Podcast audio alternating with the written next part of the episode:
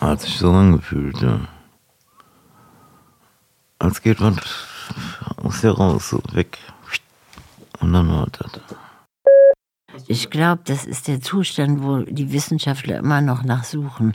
Äh, zwischen Tod und Leben. Aber du bist eigentlich schon tot. Ich hatte eher Angst, dass meinen Eltern was zu, dass denen was passieren würde und dass ich dann nicht da bin. Vom Tod selber habe ich jetzt keine Angst. Nicht der Meinung, sondern ich hoffe einfach, das ist ja ein Unterschied. Ähm, dass danach nicht unbedingt alles vorbei ist. Ja, daran glaube ich schon. Oder ja, ist mehr ein Hoffen als ein Glaube. Es ist einfach dunkel. Ist nichts. Da war noch nichts. Da ist kein Licht, da nichts. Also bei mir nicht.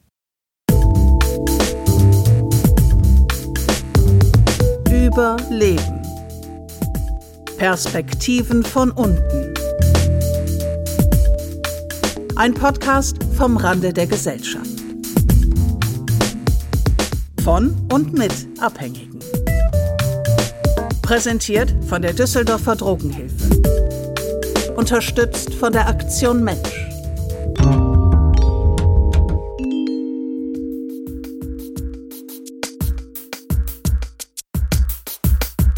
Der November ist in Deutschland der Monat, in dem es viel um den Tod geht. Allerheiligen, Totensonntag, Halloween.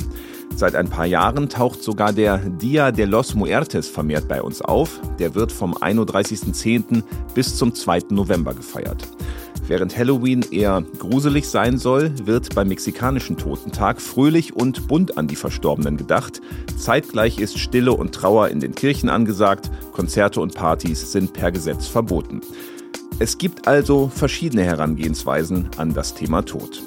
Drogenabhängige Menschen haben aufgrund ihrer Lebensumstände eine andere Perspektive darauf. Sie sind näher an diesem Thema dran als die meisten von uns. Heute mit dabei sind Sven. Okay, ich bin der Sven, äh, ich bin 53 Jahre alt, ich komme aus Düsseldorf. Sonja. Hallo, ich bin Sonja, bin 55. Benjamin. Äh, hallo, mein Name ist Benjamin. Ähm, ich bin 35 Jahre alt, komme aus Bayern, aus der Oberpfalz. Nico. Hi, ich heiße Nico, bin 45, lebe seit 89 in Deutschland, komme ursprünglich aus Kroatien. Und Frank. Hallo, ich bin heiß Frank und ich bin 52 Jahre alt. Ich bin Volker Albrecht und habe die Interviews geführt. Herzlich willkommen zu Folge 3 des Podcasts Überleben, Perspektiven von unten. Heute mit dem Thema Tod. Ich spreche ungern darüber, weil der Tod, der hat für mich was, ähm, ah, wie soll ich das sagen? Der ist so, ich, ich möchte noch ganz viele Dinge tun, äh, bevor ich sterbe. Ich habe das Gefühl, ich habe meinen Soll nicht erfüllt. Keine Ahnung. Ich kann es dir nicht, ich kann es dir mit Worten nicht erklären. Es ist eher was Emotionales, aber ich habe meinen Soll nicht erfüllt und äh, ich habe wahnsinnige Angst, dass ich sterbe, bevor ich den nicht erfüllt habe. Ne?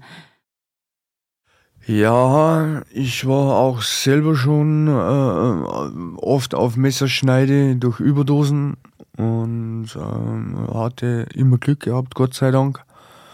Und ja, die letzte Zeit sind viele Leute weggestorben, auch durch Überdosen, die ich gut gekannt habe.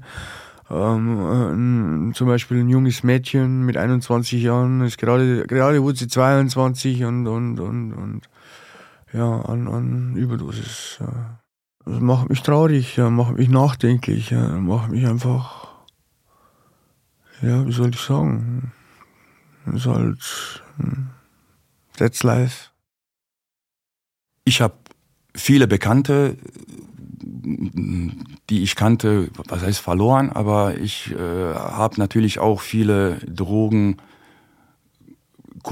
äh, durch den Konsum verloren und äh, es es ist jedes Mal, es ist nicht einfach, es äh, so hinzunehmen, aber ich muss sagen, dass ich äh, selber über meinen Toten jetzt nicht nachdenke. Ich mache mir eher so Gedanken dadurch jetzt, äh, dass ich einige Jahre von meinen Eltern jetzt entfernt war. Ich hatte eher Angst, dass meinen Eltern was zu, dass denen was passieren würde und dass ich dann nicht da bin. dass ich halt einiges, äh, weil zwischen uns noch einiges noch zu klären war, hatte ich halt Angst, dass wir uns nicht mehr sehen und dass wir uns einiges noch zu sagen haben. Aber äh, vom Tod selber habe ich jetzt keine Angst. Irgendwann, ähm, sag ich mal, stumpft man da auch ein bisschen ab, weil es sind so viele Leute mittlerweile schon, von denen ich mitgekriegt habe, dass ich es kaum noch zählen kann. Na klar, ähm, im Prinzip, ähm, das ist bei normalen Menschen nicht so.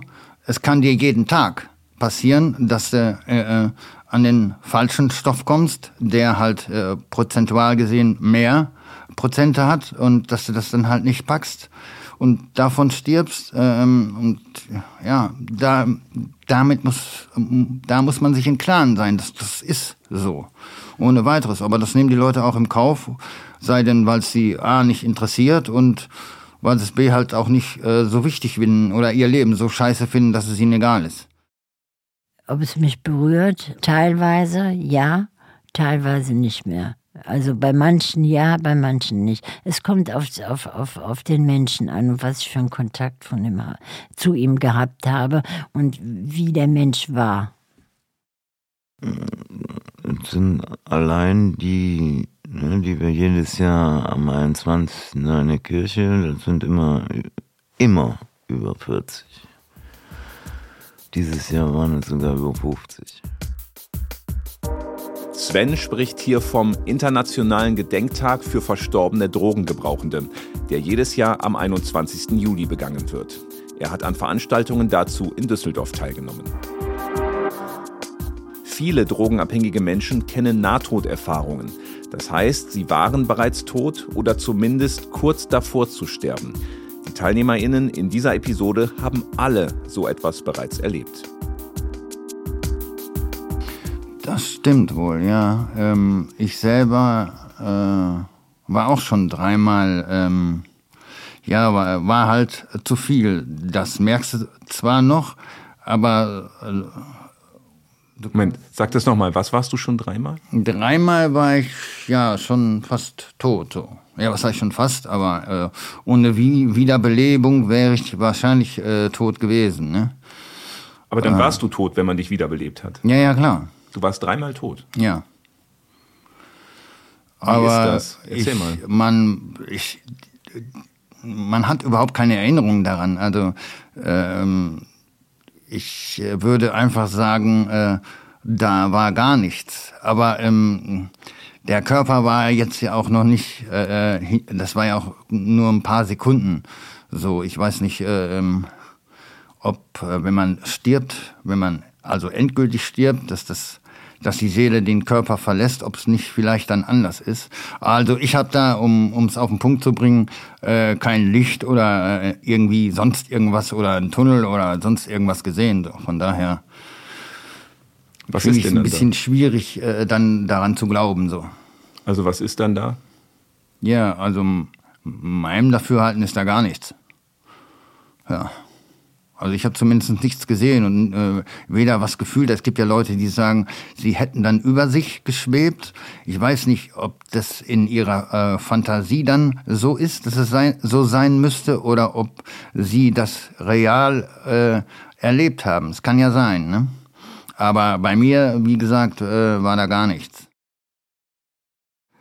Ich äh, war, als wenn ich geträumt hätte. Ne? Und dann habe ich gesehen von oben, dass ich unten lag. Und das war ein schönes Gefühl. Und ich habe aber eine andere Kleidung angehabt, was mich unheimlich gestört hat. Ich kann dir nicht sagen, warum. Damit ich das richtig verstehe, du bist gestorben oder warst am Sterben und. Ich war tot. Und du hast dich von oben gesehen. Ja, genau. Ganz genau. So ist das abgelaufen. Mit, mit einer anderen Kleidung, mit meinem Lieblingskleid was du aber gar nicht anhattest. Nee, deswegen habe ich die Hose ausgezogen und die Schwester sagte, nein, bitte nicht, lass die Hose an, nein, du hast kein Kleid angehabt, ne? Die waren froh, dass ich wieder da war, ne? Wusstest du, dass es das war? Warst du überrascht, dass du wieder zurückgekommen bist, oder? Nee, ich war enttäuscht, weil es so schön war. Du warst enttäuscht, weil du nicht gestorben bist. Nee, ich war, nein, das nicht, das kann man so nicht sagen. Aber ich war enttäuscht, weil das Gefühl so schön war. Das Gefühl bei, bei was? Ja, dieses Gefühl, oben drüber zu schweben, das war schön. Ich weiß nicht, warum es schön war, aber es war schön. Es war so, als wenn ich in, eine, äh, in, in meiner kleinen eigenen Welt war, die äh, mit Watte um, umbauscht war und, und ach, es war toll. Ich sag nicht, dass der Tod toll ist, ne? Ich kann Ihnen nur sagen, wie der Augenblick war. Ne? Und der war schön. Also ich äh, habe mir halt einen Schuss gesetzt, bin kann mich noch erinnern, dass es, dass es, dass es, dass, es, dass mir äh, dunkel vor Augen wurde, mir wurde schlecht und bin dann im, im Krankenhaus wach geworden, ungefähr fünf, sechs Stunden später und äh, die Krankenschwester sagte halt, ich wurde vom Taxifahrer, das war halt elf Uhr abends, ich war den zweiten Tag aus der Haft raus und wurde in der Altstadt halt äh, auf der Straße von einem Taxifahrer gefunden, AG abends gegen elf.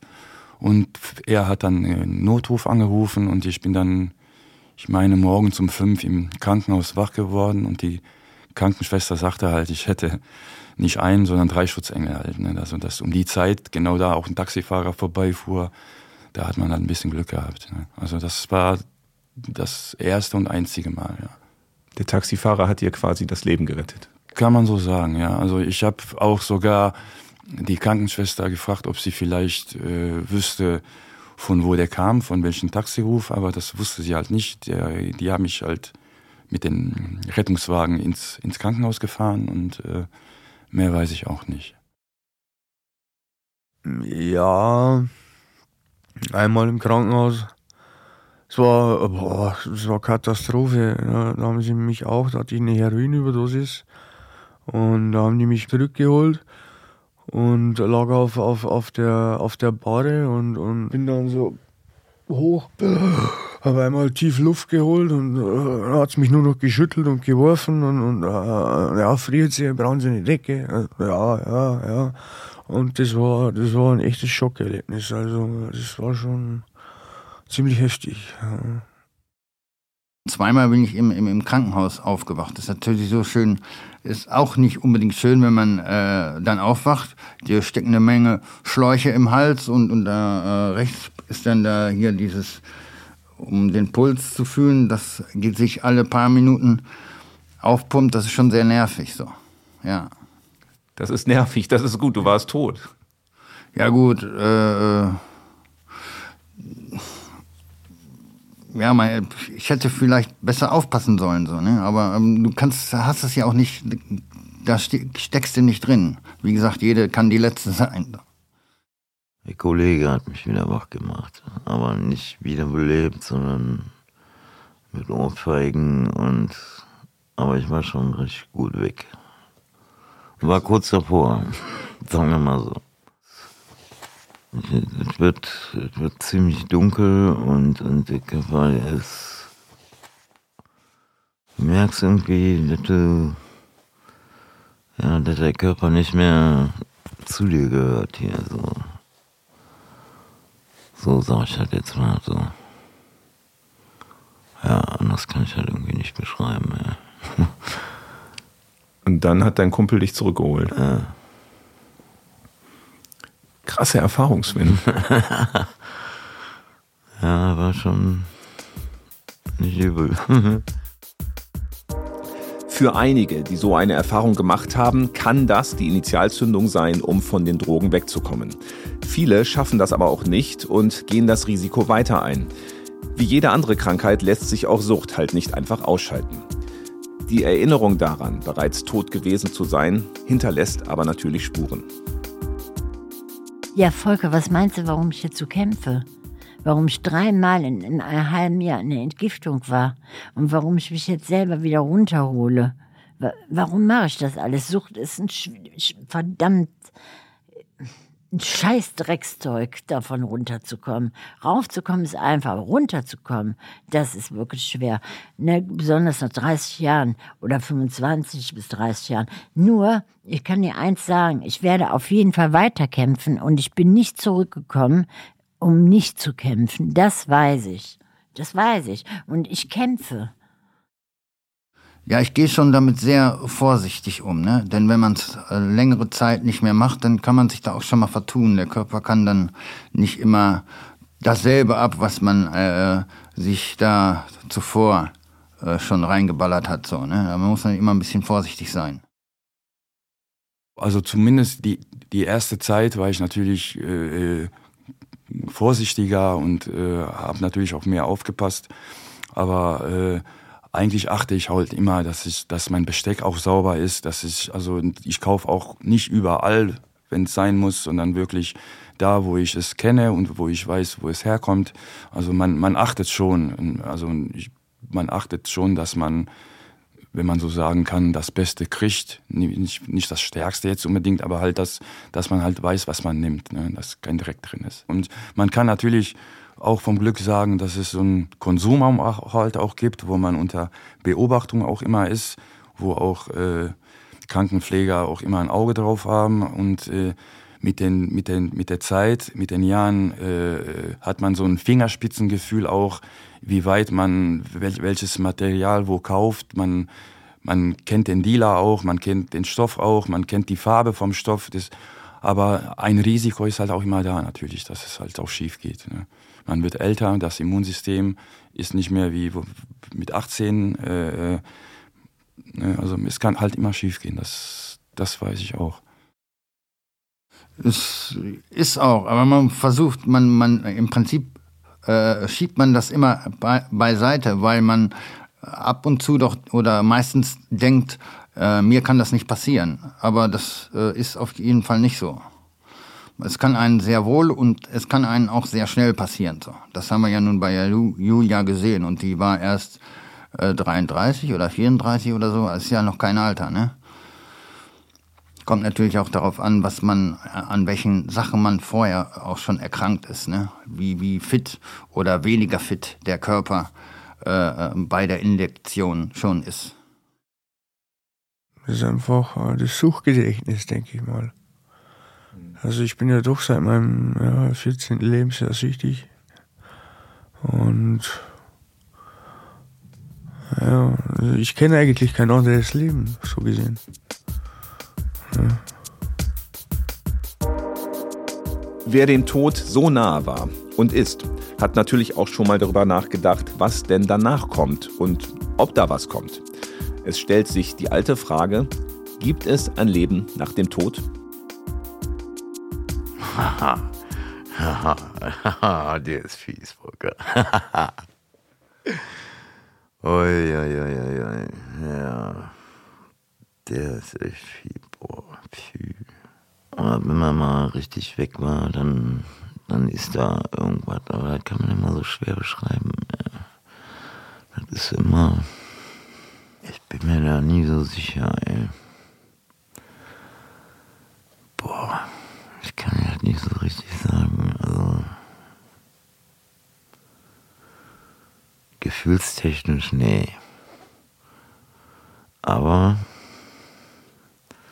wie gesagt, ich bin mir nicht, ich würde mich auch eines anderen belehren lassen, so von wegen Seele, was es da alles gibt. Aber da bin ich mir nicht sicher.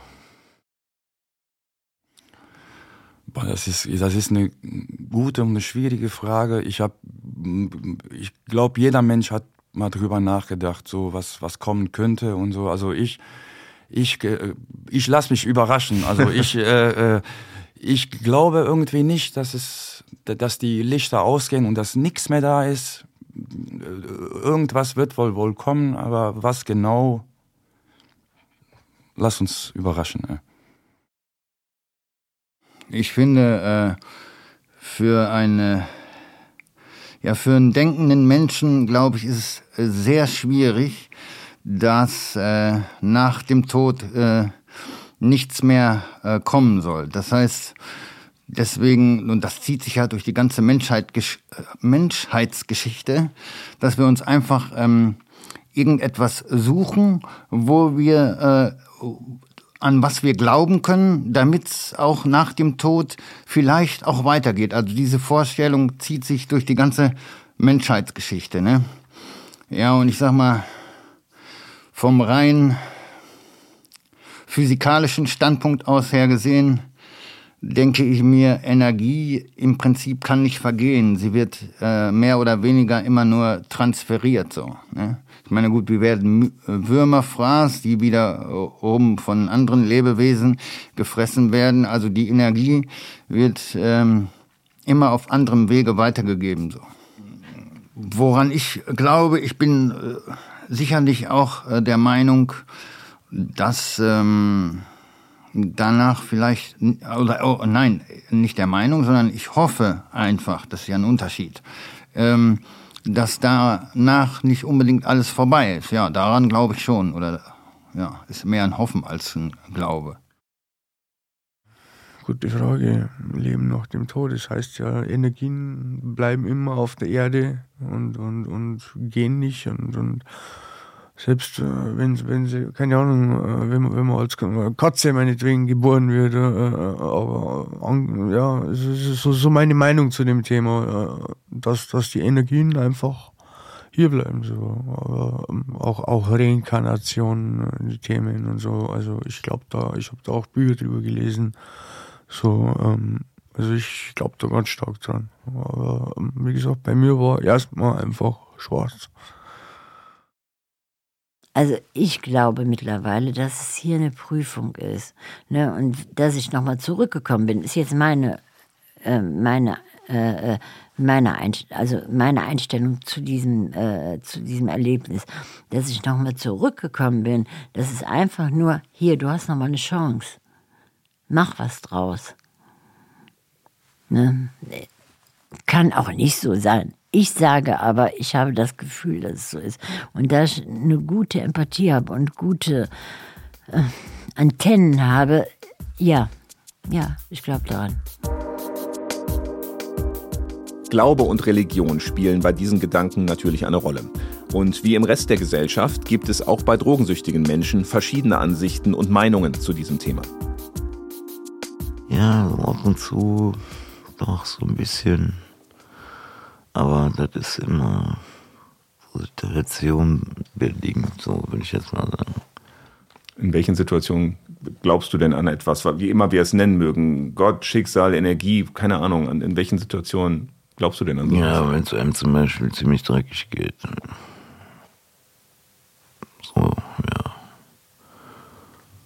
Oder bei Schicksalsschlägen, so so Momentdenken, ja, so eine Momenterfahrung, das, das kommt dann so spontan, so. Also ich kann, nur, ich kann das schlecht erklären. So. Ich habe da nicht so die richtigen Worte. Ob es jetzt Gott ist, wie er in der Bibel beschrieben wird und sowas, ne? Äh, die Bibel, ja, wenn man die liest, ne, äh, die, die, da muss man Verständnis haben. Was da drin steht, ist ja nicht eins zu eins. Ne?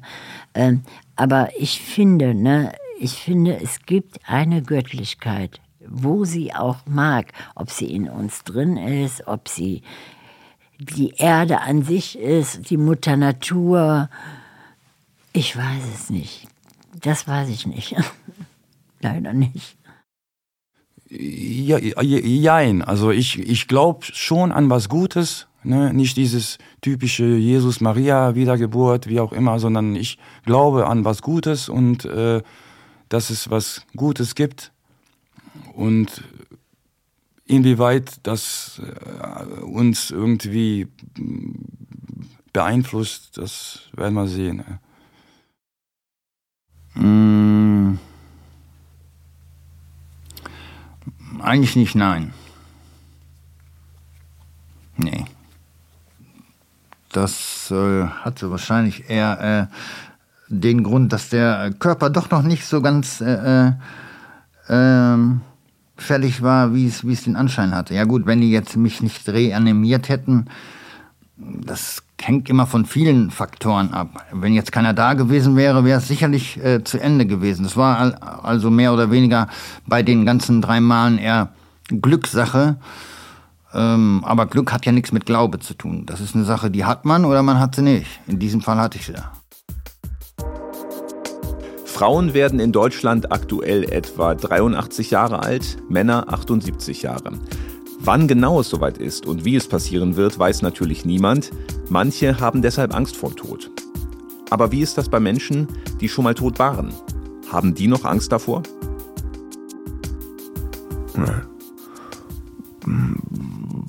Weil ich, äh, ja, es, es, bei mir ist bis jetzt jedes Mal schnell gegangen und, und äh, es war hinterher nichts. Von daher, äh, wieso sollte ich Angst vor dem Tod haben? Ja.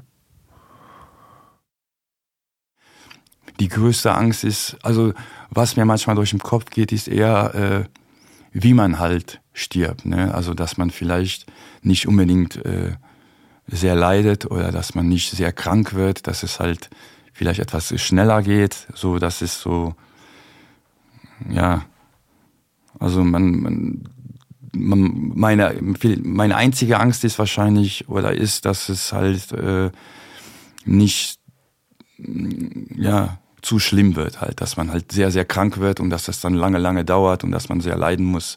Das ist so meine einzige Angst vom Tod eigentlich. Ich krieg ja vieles mit. Ich bin ja schon lange in der Szene und die letzten drei vier Jahre sind sehr sehr viele Leute verstorben und auch nicht immer schön.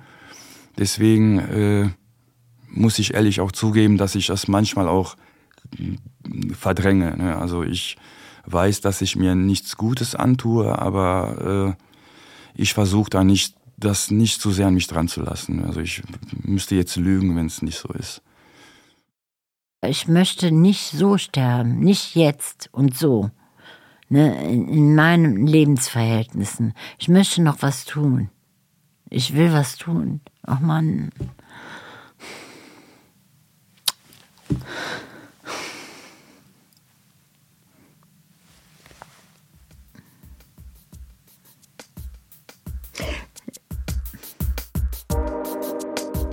Das war sie, die dritte Episode des Podcasts Überleben, Perspektiven von unten. Die nächste Folge erscheint am 4. Dezember. Dann geht es um die geplante teilweise Legalisierung von Cannabis. Danke fürs Zuhören und bis bald. Das war Überleben. Perspektiven von unten. Ein Podcast vom Rande der Gesellschaft. Präsentiert von der Düsseldorfer Drogenhilfe. Unterstützt von der Aktion Mensch. Redaktion, Produktion und Technik Volker Albrecht. Tumult Audioproduktionen Düsseldorf.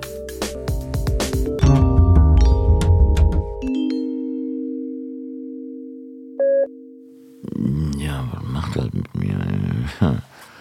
Ja, ist beängstigend, ne? Und äh, ja, täglich.